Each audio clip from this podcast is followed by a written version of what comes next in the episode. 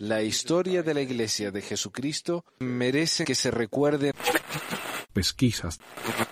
Mormonas.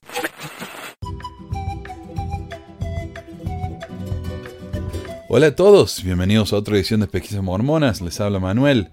En el episodio anterior hablamos acerca de cómo las mujeres han tenido el sacerdocio en la iglesia desde sus inicios, al menos de 1840, eh, con la introducción de la ceremonia del templo. Además que hay que reconocer que el sacerdocio en la iglesia no ha estado siempre, no ha sido siempre lo que conocemos hoy como el sacerdocio.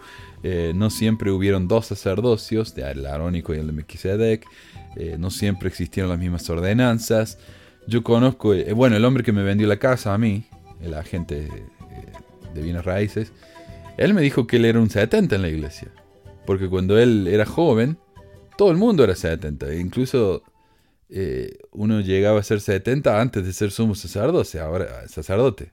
Ahora ya no, ahora los 70 son muy pocos. Entonces es como que el sacerdocio ha cambiado, ha evolucionado, y el, y el hecho de que las mujeres tenían el sacerdocio y ahora ya no, es también una de esas evoluciones, poniendo entre comillas, que para mí me parece una regresión. Eh, también hablamos de cómo estamos hablando acerca del sacerdocio como una cuestión de lógica interna y de historia, no estamos diciendo que el sacerdocio mormón sea verdadero o que tenga poderes reales, mágicos, ni nada de eso. Esto es simplemente una cuestión de historia. Ahora, eh, me parece a mí que el señor Quinn ha hecho un caso excelente, un argumento excelente de cómo las mujeres tenían el sacerdocio desde, desde sus orígenes, desde los orígenes del sacerdocio mismo. Brigham Young les fue quitando un poco la autoridad diciendo que si bien las mujeres eh, los hombres tienen las llaves del sacerdocio, las mujeres no. Las mujeres solo tienen el sacerdocio gracias a sus maridos. Continuando con este ensayo, entonces dice, los documentos y líderes del mormonismo temprano afirman que las mujeres reciben el sacerdocio a través de la investidura. Eh, si hubiera una nueva revelación dándole el sacerdocio a las mujeres, solo confirmaría esta realidad, no la crearía. Y, yo dije en el programa, en el programa acerca del templo, los cambios en el templo. Es curioso que la iglesia cada vez que tiene una nueva revelación no es para agregar información nueva, sino para eliminar información anterior. Entonces con el sacerdocio no es que tenemos cosas nuevas, se han agregado cosas nuevas, simplemente se le ha eliminado la autoridad del sacerdocio a las mujeres, o sea, estamos sacando cosas, ¿no? Pero acá eh, Quinn dice, si algún día la iglesia tiene una revelación diciendo que las mujeres tienen el sacerdocio, lo único que está haciendo es verificando algo que ya existía antes. No está creando algo nuevo. Está restaurando, entre comillas, algo que ya existía. Sin embargo, ajenos a la teología del sacerdocio femenino en el quórum de los ungidos de José Smith, los actuales presidentes y apóstoles mormones consideran que es necesaria una nueva revelación para cambiar una definición del siglo XX que ahora se considera como doctrina. Por ejemplo, el presidente Spencer W. Kimball anunció, en junio de 1978, Oremos a Dios para que revele su voluntad y siempre lo haremos. Pero no esperamos ninguna revelación sobre las mujeres y el sacerdocio. Esto fue justo después de su anuncio de la revelación que autorizaba el sacerdocio a los hombres afrodescendientes. La investidura unge a las mujeres mormonas para convertirse en reinas y sacerdotisas. Desde 1843 hasta la década de 1920, miles de mujeres también recibieron confirmación como reinas y sacerdotisas eternas a través de la segunda unción. Actualmente, algunas mujeres han recibido esta plenitud del sacerdocio con sus maridos. En el templo de Salt Lake, la segunda unción aún ocurre en el cuarto Santo Sanctorum, o lugar más sagrado del que James E. Talmage escribió, está reservado para las ordenanzas superiores del sacerdocio. Eh, algunos piensan que el Sanctum Sanctorum es donde los, profetas van a hablar con Jesús, pero como ya tenemos eh, palabra de tantos eh, apóstoles hoy en día, como el mismo Oakes y el mismo Nelson, o, o los apóstoles no ven a Jesús o es demasiado sagrado como para hablar de ello. Ok. La segunda unción para hombres y mujeres es distinta de la ordenación a las oficinas del sacerdocio de la iglesia. Al igual que Miriam del Antiguo Testamento y Ana del Nuevo Testamento, cualquier mujer mormona puede tener el don de ser una profetisa. Esa revelación personal con Dios no tiene nada que ver con el oficio de la iglesia. No era raro en el siglo XIX que los patriarcas prometieran a una mujer mormona serás una profetisa natural en la casa de José. Un presidente de la iglesia incluso sostuvo que una mujer mormona podría ser una reveladora de toda la iglesia. Con respecto al himno Oh mi Padre, el presidente Wilford Woodruff dijo en la conferencia general de abril de 1894 Este himno es una revelación, aunque nos lo dio una mujer, la hermana Elisa R. Snow, hay muchas hermanas que sostienen el espíritu de la revelación. No hay ninguna razón por la cual no deberían recibir inspiración tan bien como los hombres. Este himno revelación de Elisa R. Snow a la Iglesia es una de las primeras declaraciones en la teología mormona acerca de una diosa suprema, la Madre Celestial. Un presidente de la Iglesia eh, continuó afirmando el papel de las mujeres como profetizas en el siglo XX. Creo que toda madre tiene derecho a ser profetisa y tiene el don de visión, predecir el futuro, prever el peligro y el mal y saber qué hacer en su familia y en su esfera, afirmó José eh, o Joseph F. Smith en 1913.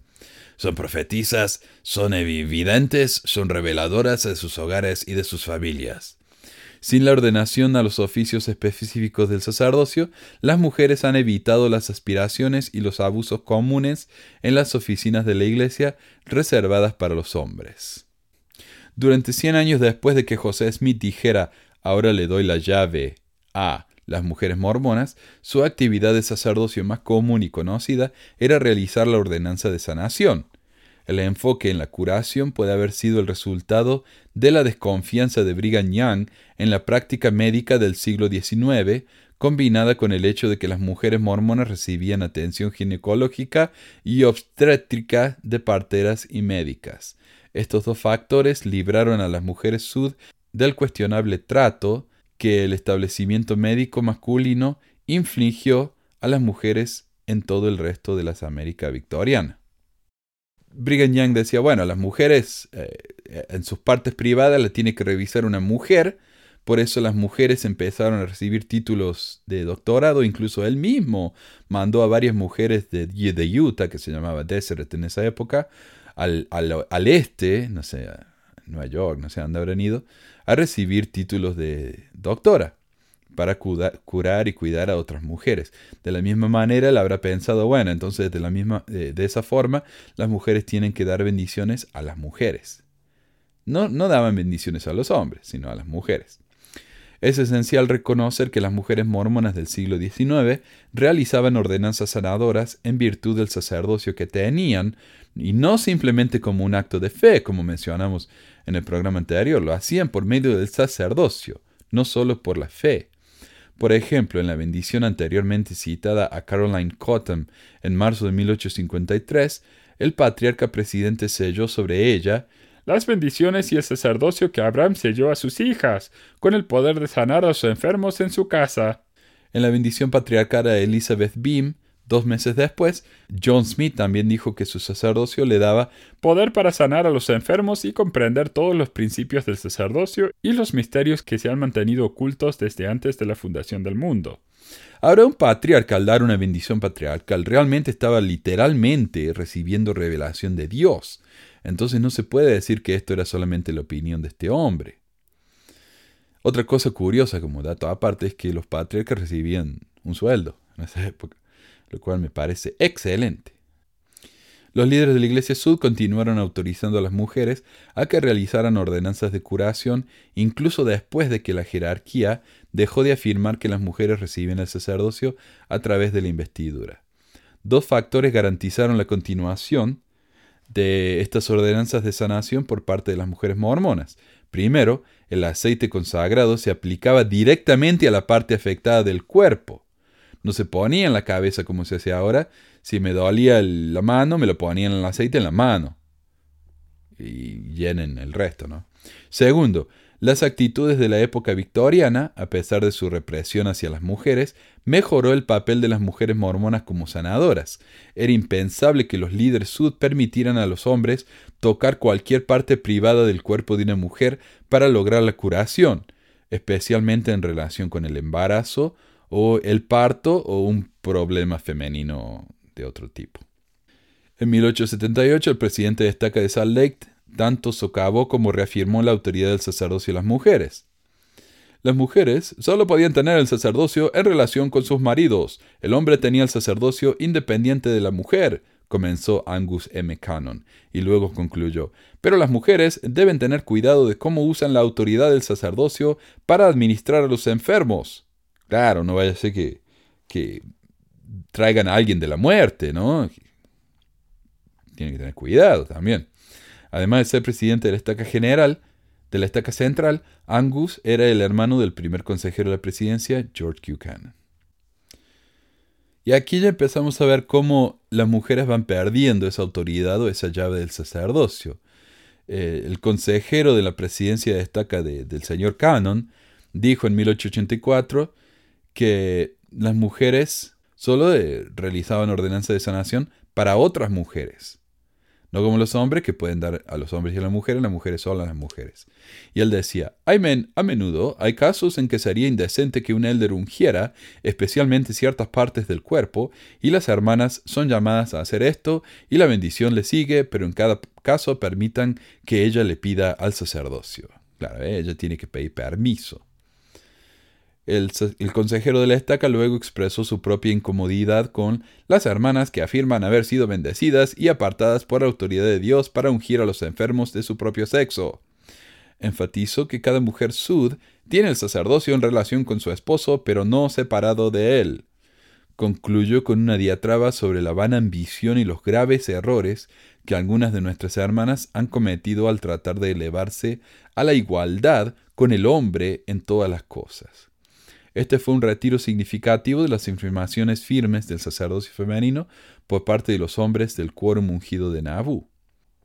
Estas declaraciones de 1884 del Consejo de Estaca de Salt Lake fueron síntomas de una creciente misoginia bajo la apariencia de la superioridad masculina del sacerdocio. A principios de la década de 1880, la muerte se había llevado a a todas las autoridades generales que habían declarado específicamente que la investidura le confería el sacerdocio a las mujeres. Joseph y Hiram murieron en 1844, John Smith se les unió una década después, Heber Kimball murió en 1868 y Brigham Young en 1877. Sidney Rigdon fue comulgado en 1844, pero continuó firmando el sacerdocio femenino de Nauvoo hasta su muerte en 1876. En 1881, tanto Orson Pratt como Joseph Young murieron.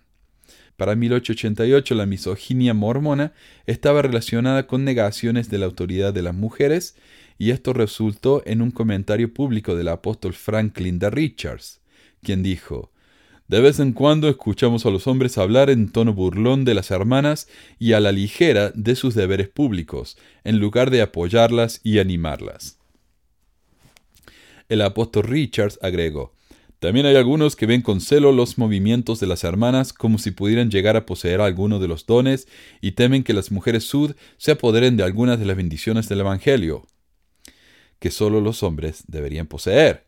Debido a esta envidia y celos, el apóstol Richard dijo que a algunos hombres mormones no les gusta concederles a las mujeres mormonas nada que las aliente y haga que sus talentos brillen como las hijas que son de Eva y Sara. Franklin de Richards es la única autoridad general que reconoce públicamente que los celos y el miedo son la base de la oposición de algunos hombres mormones contra el, creciente, eh, contra el crecimiento espiritual de todas las mujeres mormonas. Aunque el presidente de la Iglesia, Joseph F. Smith, respaldó el papel de las mujeres en el cumplimiento de las ordenanzas de sanación, disminuyó la base sobre la cual lo hicieron. El presidente Smith y sus esposas realizaron conjuntamente administraciones de sanación para los miembros de la Iglesia.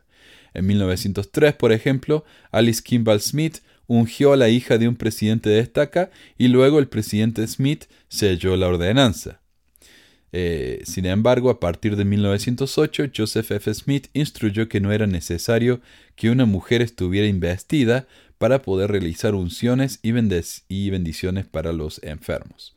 Esta declaración eliminó por primera vez la ordenanza de sanación del sacerdocio conferido a las mujeres por la investidura. Desde el manifiesto de 1890, que supuestamente prohibió la poligamia, hasta principios de 1900, la primera presidencia y el quórum de los doce redefinieron muchas doctrinas sud. La relación de las mujeres con la investidura del sacerdocio fue sólo una de estas redefiniciones. Sin embargo, la primera presidencia continuó utilizando a las mujeres a ungir a otras mujeres para sanación, pero solo debido a la práctica de la Iglesia de usar aceite consagrado directamente sobre las partes afectadas del cuerpo. En diciembre de 1935, el obispado presidente y la primera presidencia discutieron un informe de que el apóstol John A. Whitsoe había instruido a los misioneros en Europa a ungir la cabeza solamente. La presidencia no estuvo de acuerdo con este cambio y decidió que si la persona enferma desea ser ungida por los ancianos en la parte afectada, esto se puede hacer y la persona enferma puede beber un poco de aceite consagrado. Ah, en consecuencia, cuando los hombres dejaron de ungir varias partes de los cuerpos de los hombres con aceite consagrado para la sanación, fue posible excluir a las mujeres de la unción y la bendición de los enfermos. E, ese cambio de política no se volvió definitivo por otra década. En 1946, el apóstol Joseph Fielding Smith informó a la presidencia general de la Sociedad de Socorro que ya no se aprobaba que las hermanas lavaran y untaran a otras hermanas. En cambio, dijo que las mujeres debían llamar a los élderes de la iglesia para que vinieran y administraran a los enfermos y afligidos. Así, un siglo de ordenanzas sagradas por parte de las mujeres mormonas ya no tenía la aprobación de la jerarquía de la iglesia. Una era había terminado oficialmente. Hay un par de cosas que quiero aclarar para que los que no son eh, miembros de la iglesia o que no están familiarizados con las bendiciones de salud. Una bendición de salud en la iglesia consiste de dos partes. Primero, una persona unge al enfermo con aceite, o sea, le pone, en esa época le ponía el aceite donde le dolía, ahora se lo pone directamente en la cabeza, pone las manos sobre la cabeza del enfermo y dice, eh, por el medio sacerdocio de, de que poseo, te unjo con este aceite que ha sido apartado para la bendición de los enfermos. Entonces la otra persona pone sus manos sobre la cabeza del enfermo, la persona que ungió al enfermo pone sus manos encima de las manos del otro y la segunda persona entonces da la bendición en sí. Es lo que se llama sellar la bendición. Y dice, por medio del sacerdocio de Melquisedec, sello esta unción y te bendigo con bla, bla, bla, bla, bla. Antes las mujeres podían hacer la eh, todo, la unción y el sellamiento de la bendición. Después solamente la unción. Ahora no pueden hacer nada.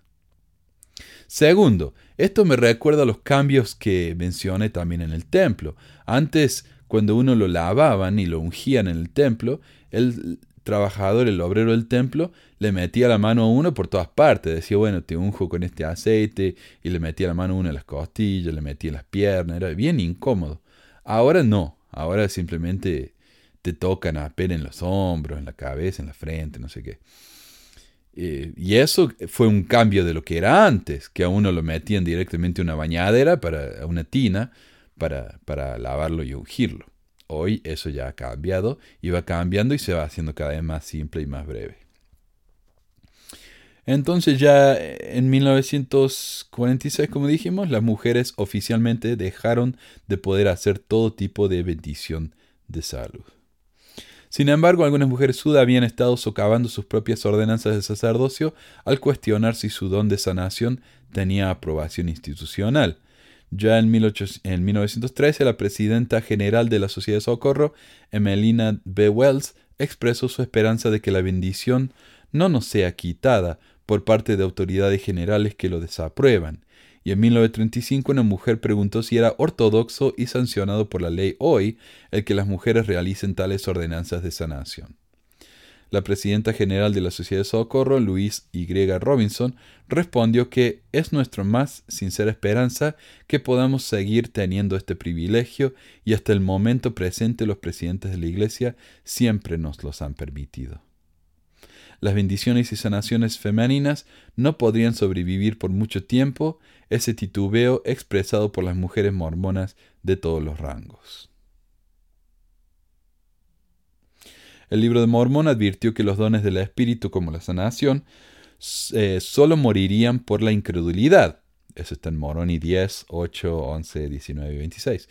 Las mujeres sud tienen el mismo acceso a los dones del Espíritu que los hombres y pueden ejercer su fe en la sanación.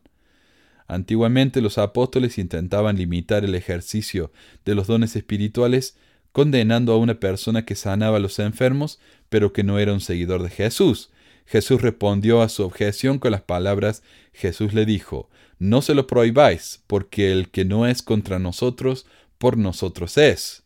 Lucas 9:50. Los hombres mormones necesitan que se les actualice este recordatorio bíblico. Jesús les dijo, No se lo prohibás, porque la que no es contra nosotros, por nosotros es. Ninguna mujer necesita el permiso de un hombre para poner sus manos sobre la cabeza de su hijo y pronunciar una bendición ya sea por investidura del sacerdocio o don espiritual. Una mujer sud puede ser una bendición a cualquier persona, dentro o fuera de su familia, dentro o fuera de la iglesia. Para algunos hombres sud, esta es una perspectiva aterradora. Varios incluso amenazaron con matar a un mormón devoto que recientemente sugirió que las mujeres deberían tener la oportunidad de ser ordenadas en cada cargo del sacerdocio. Una amenaza de muerte no tiene nada que ver con lo que Dios confiere a las mujeres, pero es una desafortunada evidencia de misoginia en el mormonismo moderno. Ahora, si se están preguntando a qué me refiero con eso, eh, aquí se da una referencia a un artículo del Salt Tribune de 1989 en el que una persona llamada Firmage literalmente recibió una amenaza de muerte por sugerir que las mujeres podrían recibir el sacerdocio.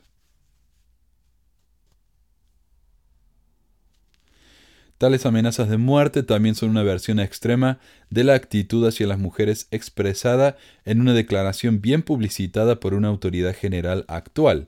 Si la parte femenina de la humanidad recibiera el sacerdocio, escribió, entonces el hombre estaría tan por debajo de la mujer en poder e influencia que tendría poco o ningún propósito para su existencia. De hecho, él probablemente sería comido por la mujer, como es el caso de la araña viuda negra.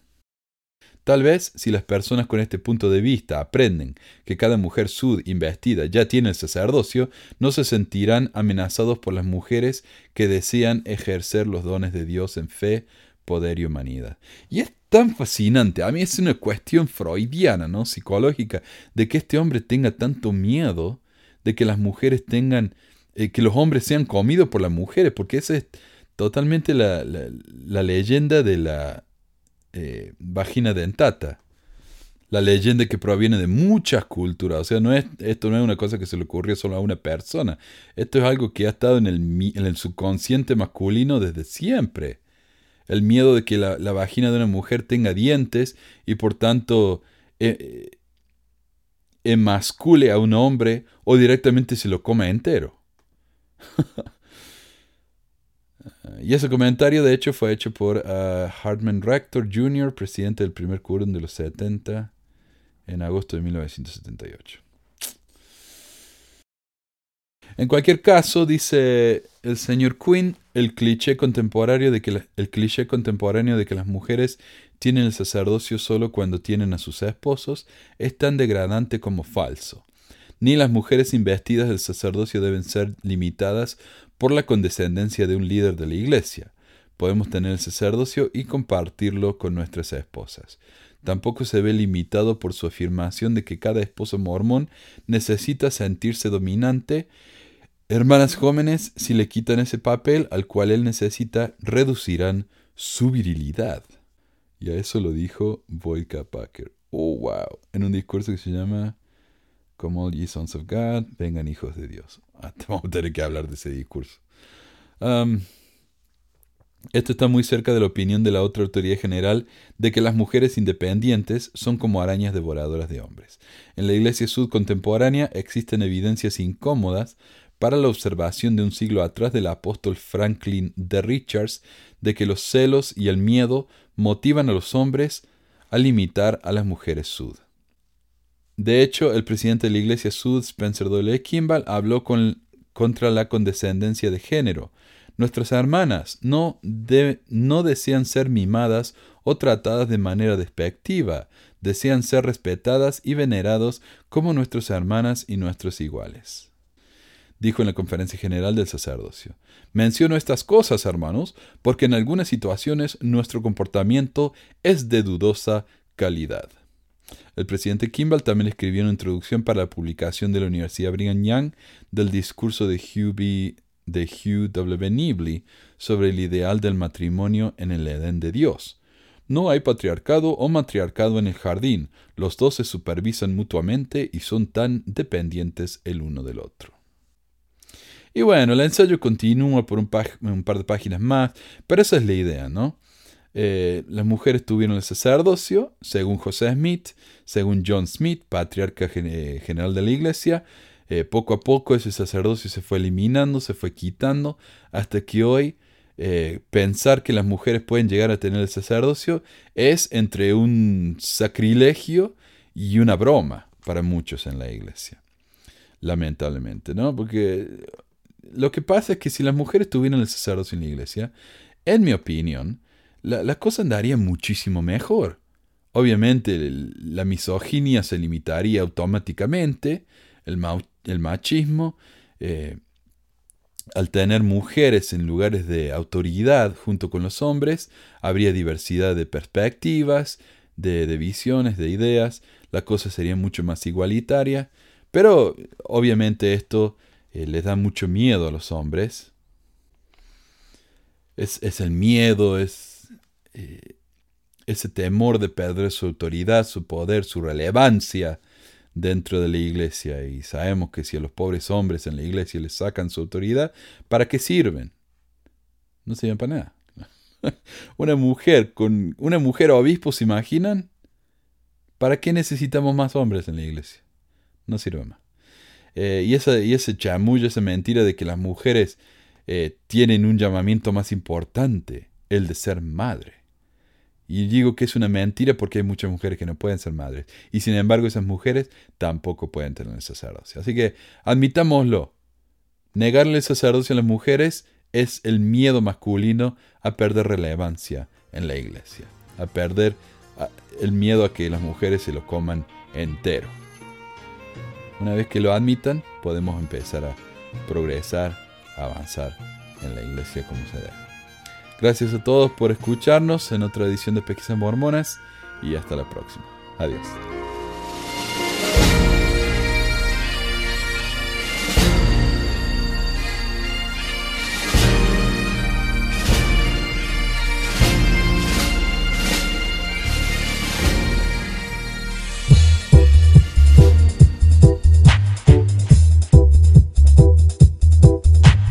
Gracias por escuchar esta edición de Pesquisas Mormonas. No se olvide de visitar nuestro website en pesquisasmormonas.com o pesmor.com y nuestro blog en pesquisasmormonas.org o pesmor.org. También tenemos un grupo de Facebook donde la discusión siempre es animada y si tiene un comentario, pregunta o hate mail puede enviarlo a manuel.pesquisasmormonas.com. Y si por alguna razón ha abandonado la iglesia y ya no sabe qué hacer con todos esos miles de dólares extras, ahora que ya no paga el diezmo, le agradeceríamos si nos envía uno o dos dólares por medio de Patreon en patreon.com barra pesquisas mormonas o en paypal.me barra pesquisas mormonas para ayudarnos a cubrir los gastos de domain y hosting del podcast. Muchas gracias de nuevo y hasta la próxima semana. La música del comienzo del podcast es la canción de la primaria Historias del Libro de Mormón por Clive Romney. La canción previa a esta es Lo el Profeta del ex de Acevedo y esta es la versión de la banda Roosters de la canción de la primaria Palomitas de Maíz. ¿Por qué dar a pesquisas mormonas? para que mi papá pueda parar los websites del podcast y de los videos. Gracias. Pues quizás hormonas. Pi, pi, pi.